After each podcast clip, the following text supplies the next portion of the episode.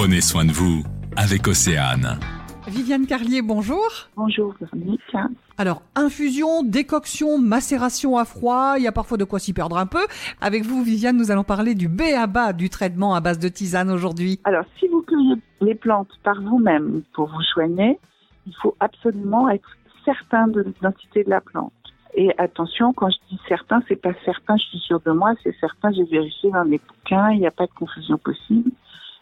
Pas un spécialiste, je veux voir un spécialiste qui va me confirmer ma détermination. Ou alors on va l'acheter chez un producteur de plantes, chez un revendeur de plantes bio, parce que c'est vrai que si on se soigne là, il faut être intransigeant par rapport à la qualité de la plante. Ensuite, une fois qu'on est sûr d'avoir la bonne plante, on va, en règle générale, l'utiliser en infusion. C'est recommandé pour euh, quel type de plante? Alors l'infusion, c'est vrai que c'est pour tout ce les parties un peu tendres, un peu fragiles, qui sont pas coriaces, les feuilles, les fleurs, etc. Il y a une autre manière d'utiliser la plante en tisane qui va être la décoction pour toutes les parties qui sont très coriaces. hein. Parce que là, la cellule a besoin d'exploser pour libérer ses principes actifs. Donc là, on va poser la plante dans l'eau froide, on va porter à ébullition et on va laisser infuser pendant 10 minutes. L'infusion, c'est pour les autres parties de plantes qui sont fragiles.